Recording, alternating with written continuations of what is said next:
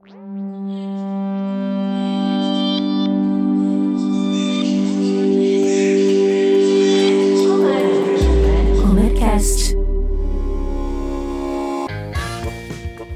eu sou Renato Augusto Melconian. E eu sou a Patrícia Reis. E esse é o Comercast, o podcast de conteúdos do setor elétrico. Toda semana entrevistamos um especialista da Comerc sobre um assunto que está em alta e também falamos as principais notícias do setor. Neste episódio, vamos falar sobre bandeiras tarifárias de energia elétrica. Para que servem e como funcionam? O sistema foi criado pela Agência Nacional de Energia Elétrica em 2015 para sinalizar ao consumidor do mercado cativo ou regulado o custo real da energia gerada no país. Quando a bandeira está verde, como agora, significa que as condições de geração de energia são boas, ou seja, o nível dos reservatórios das usinas hidrelétricas é bom. Essa é a atual situação dos reservatórios de hidrelétricas do país. De acordo com o Operador Nacional do Sistema Elétrico, o período seco de 2022, que começou em maio, apresenta um dos melhores níveis de armazenamento dos reservatórios dos últimos anos. E que ótimo para o consumidor, porque nos meses em que a bandeira tarifária é verde, não há taxa extra na conta de luz. O consumidor paga exatamente o que consome. A bandeira amarela representa o sinal de alerta, ou seja, as condições de geração de energia não são as ideais e a conta de luz terá um acréscimo de aproximadamente R$ 1,87 a cada 100 kWh consumidos. O estágio seguinte de alerta é o da bandeira vermelha, que tem dois patamares. Ambos indicam condições ruins de geração de energia e um custo maior na conta de luz. A diferença entre eles é o valor da taxa extra cobrada para 100 kWh consumidos. No patamar 1, o acréscimo é de R$ 3,97 e no patamar 2, de R$ 9,49. No ano passado, no auge da crise hídrica provocada pela estiagem prolongada, a ANEL criou a bandeira escassez hídrica, com um acréscimo de R$ 14,20 a cada 100 kWh consumidos. A bandeira escassez hídrica foi ativada em setembro de 2021 e vigorou até o dia 15 de abril desse ano. Nesse período, o parque termoelétrico foi acionado com usinas movidas a gás natural e óleo diesel, o que provocou o encarecimento da conta de luz, uma vez que esse tipo de fonte térmica é a mais cara da matriz elétrica brasileira. Os consumidores dos sistemas isolados, tais como os de Roraima e de outras áreas remotas do país, não pagam bandeira tarifária. E as famílias de baixa renda, beneficiárias da tarifa social, têm descontos na conta de luz. As bandeiras tarifárias são decididas com base em uma análise dos dados meteorológicos, dos níveis dos reservatórios das usinas hidroelétricas e em dados de consumo. A análise é feita pelo Operador Nacional do Sistema Elétrico, que realiza cálculos para saber qual será o custo médio da energia para o mês seguinte.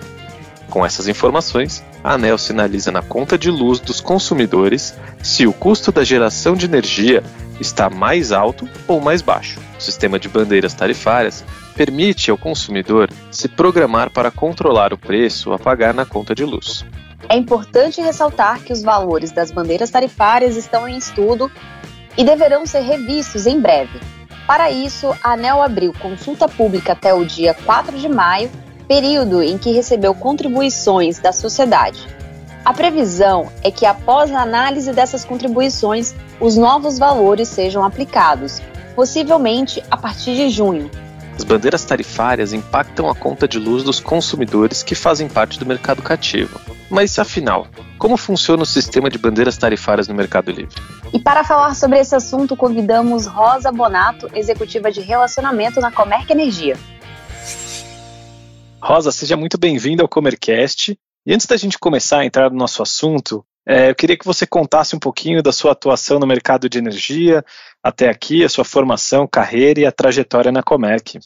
Oi, Renato. É, bom, obrigada aí pelo convite, tá? Eu sou a Rosa, sou formada em engenharia, engenharia de energia pela Universidade Federal do ABC e atualmente eu curso pós-graduação na FGV no setor elétrico, tá?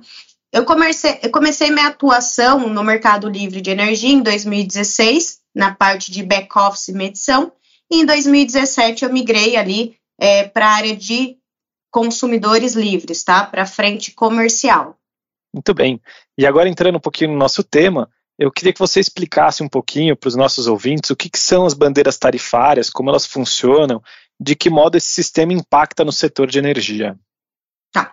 Bom, as bandeiras tarifárias, né, elas nada mais são que um sistema que sinaliza aos consumidores o custo de geração de energia elétrica no nosso país. Se a gente olhar para o Brasil, a gente vê uma extensão aí de custo que vai desde um custo mais baixo com o acionamento das hidrelétricas até um custo ali mais avantajado, né, se de repente for a necessidade de acionamento das térmicas. Então, esse sistema de bandeiras, é, eles vêm para mostrar para o consumidor se aquele custo daquele dado mês está sendo mais baixo, né, se, ou seja, se está tendo um acionamento muito mais de hidrelétricas ou se está sendo um custo mais alto, ou seja, um acionamento ali muito mais por conta das térmicas, né? É, que tem um custo de combustível muito maior quando a gente compara com é, o recurso da água, né? Então, basicamente, esse sistema ele é como se fosse um semáforo. A gente começa ali na bandeira verde, que é um, um, um, sistema em que as condições de geração do país estão fundamentadas em hidrelétricas, é, sendo um momento favorável de geração, e, de, e, nesse ponto a gente não tem um custo incremental é, no quesito de energia, tá? E aí, seguindo esse semáforo, a gente tem ali o acionamento é, de um patamar de bandeira amarela, né? Que seriam umas condições menos favoráveis, a gente diz. Ou seja, é, teve algum problema ali na geração de hidrelétrica e houve a sinalização de recursos térmicos, tá? Seguindo esse semáforo, a gente vê o acionamento ali da bandeira vermelha, que ela é dividida em dois patamares. Então, a gente segue nesse fluxo. É, o primeiro patamar seria a bandeira é, verde, sem acréscimo de custo. O segundo, a segunda sinalização, um cenário de alerta, que seria a bandeira amarela, que seria um custo de R$ 18,74, R$ 18,74 por megawatt-hora. E, em, na sequência, a, ver, a vermelha patamar 1, que seria um custo de R$ 39,71 por megawatt-hora. E, na sequência, a bandeira patamar vermelha 2, tá? Que teria um custo de R$ 94,92 por megawatt-hora. E aí, um ponto de atenção para a gente é que no último ano é, o Brasil vivenciou uma situação específica no quesito de geração, em que é, a gente teve reservatórios a níveis muito baixos, perspectiva de chuvas é, muito desfavoráveis e a gente entrou num caráter de exceção, né? Um caráter ali de excepcionalidade do sistema e teve o, o acrescimento ali, a gente fala, da bandeira de escassez hídrica, que teve um custo de 142 reais por megawatt-hora nesse período, que se estendeu até abril desse ano, tá? Então, a ideia de bandeira tarifária é mais ou menos essa, é indicar para o consumidor se a geração do país está é, em patamares mais baixos, né, é, de custos ou de repente mais elevados. E nesse sentido, o consumidor ele pode agir também quando a gente olha o impacto nesse setor, ele pode agir é, numa redução de consumo, né? E não esperar apenas é, o, o reajuste tarifário, como tinha é, antes da aplicação das bandeiras, em que incidia esse custo de uma vez só aos consumidores. Então, para frente é, desses clientes, há uma positividade em saber o real, a real bandeira tarifária ali sendo aplicada no, no sistema, tá? Em contrapartida, na frente da distribuidora, a gente vê um alívio de fluxo de caixa, né? Porque antes esses custos eles eram repassados apenas de uma vez. Bom, então, em resumo, essa frente da bandeira tarifária, né, é, basicamente, ela, ela mostra para a gente esses custos reais do sistema, que soa positivo aos consumidores, por conta de um, de um planejamento ali do consumo, e também ela vem na frente de auxiliar as distribuidoras no fluxo de caixa. Muito bom, é ótimo entender aí esse sistema através do semáforo, fica mais fácil de compreender. E como que ocorre o processo de definição das bandeiras? Né? Qual é o método para saber qual, é, qual é o momento da bandeira verde, amarela, vermelha e, e como é cobrado isso? Além disso, eu aproveitar e perguntar: quais são os órgãos regulatórios que estão envolvidos nisso? Bom, é, as bandeiras tarifárias, como dito anteriormente, elas estão relacionadas com a situação hidrológica do país e o custo de geração. Então, esse cálculo ele é realizado pelo operador nacional do sistema, mês a mês, em que ele olha né, a situação ali hídrica do nosso país e o acionamento desses recursos, se de repente vai ser necessário ou não é, térmicas diante do, de situação de chuvas, diante de, de situação de reservatórios, ou até mesmo da carga do país. Então, mês a mês, o operador nacional ele coloca numa balança a situação é, da hidrologia, né, no, no, despacho dessas usinas, e ele coloca na balança também o risco hidrológico do país. Então, basicamente, é uma matriz desses dois parâmetros, tá? E ele vai ponderando esses dois parâmetros até que tenha um target de acionamento de uma bandeira ou não. Então, seria mais ou menos essa ideia que ocorre mensalmente ali é, no sistema, tá? Certo. E existem diferenças na incidência da bandeira tarifária sobre o mercado cativo e sobre o livre? Se sim, quais são? E, inclusive, aproveitando, né, é, todos os consumidores possuem essas tarifas na, nas contas de luz, independente do seu perfil? O sistema de, de bandeira tarifária, ele incide ali no mercado cativo, tá? Então, quando a gente faz a movimentação para o mercado livre de energia, é, não há essa incidência porque a gente escolhe né, a energia no mercado livre de um gerador em específico. Então, o primeiro ponto é, sim, a gente tem é, essa diferença das bandeiras, onde, onde elas incidem no primeiro mercado, no mercado cativo. E aí, o que, que acontece? Ela é aplicada né, desde 2015 é, a todos os consumidores desse mercado regulado. A única exceção são para os consumidores isolados, que não estão conectados na rede ali, né, no sistema interligado nacional, então eles não sofrem o impacto dessas bandeiras.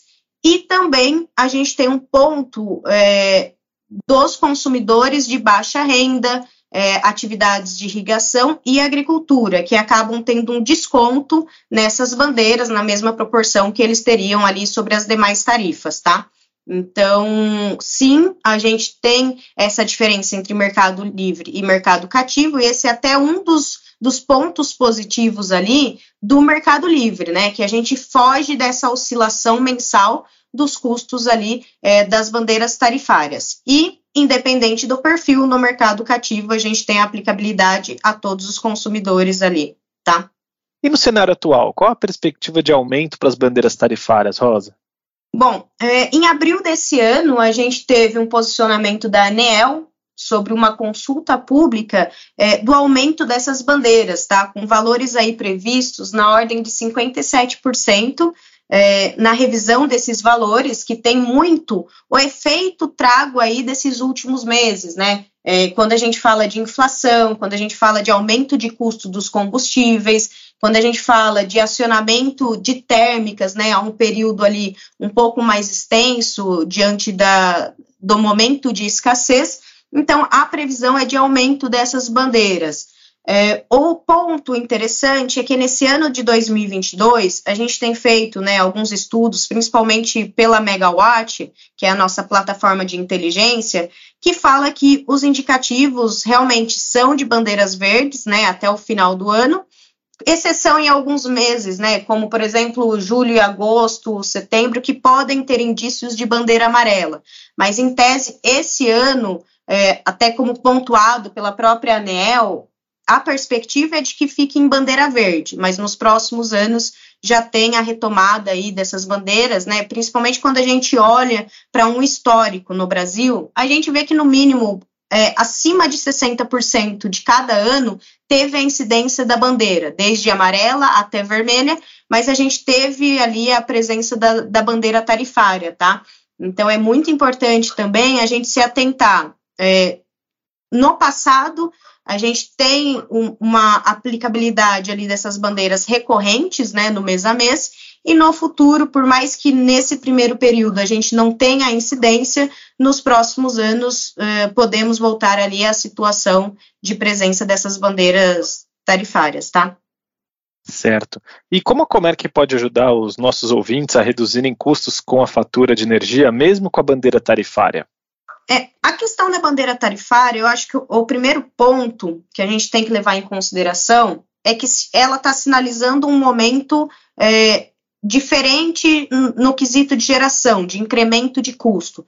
Então, o primeiro passo do consumidor ali, é, ele tem uma, uma ação, né, por parte dele, que seria buscar essa redução de consumo. E a Comerc, ela vem muito nesse sentido aos seus consumidores para auxiliar nessa redução é, de custos da fatura de energia. Então, a gente pode citar ali desde uma ação na auditoria das faturas do cliente no mercado cativo, que são estratégias que a gente tem na, na nossa frente de gestão de cativos, né, auxiliando ali é, e identificando parâmetros que consigam reduzir a conta, seja reativos ou a questão de ultrapassagem ou até mesmo olhando para a eficiência, que a gente pode ir para o nosso braço ali do grupo da Comerc, é, no quesito de eficiência energética, que seria pela nossa empresa da Nexway, tá? Então, essa empresa conseguiria auxiliar os consumidores numa redução de consumo, ou seja, pela aplicabilidade de motores, revisão é, de algumas máquinas, né, ou até mesmo no sistema de iluminação. Então, a gente tem muitos mecanismos hoje dentro do grupo para auxiliar nessa redução de consumo. E aí também é muito válido a gente citar a Comerc como gestora, né, como gestora de Mercado Livre. Porque hoje, quando a gente vai para o Mercado Livre, quando a gente decide fazer essa migração, que, que já é uma realidade para boa parte dos consumidores, a gente foge dessas bandeiras tarifárias. Então, a gente consegue economizar mesmo diante é, da aplicação dessas bandeiras é, mensais, tá?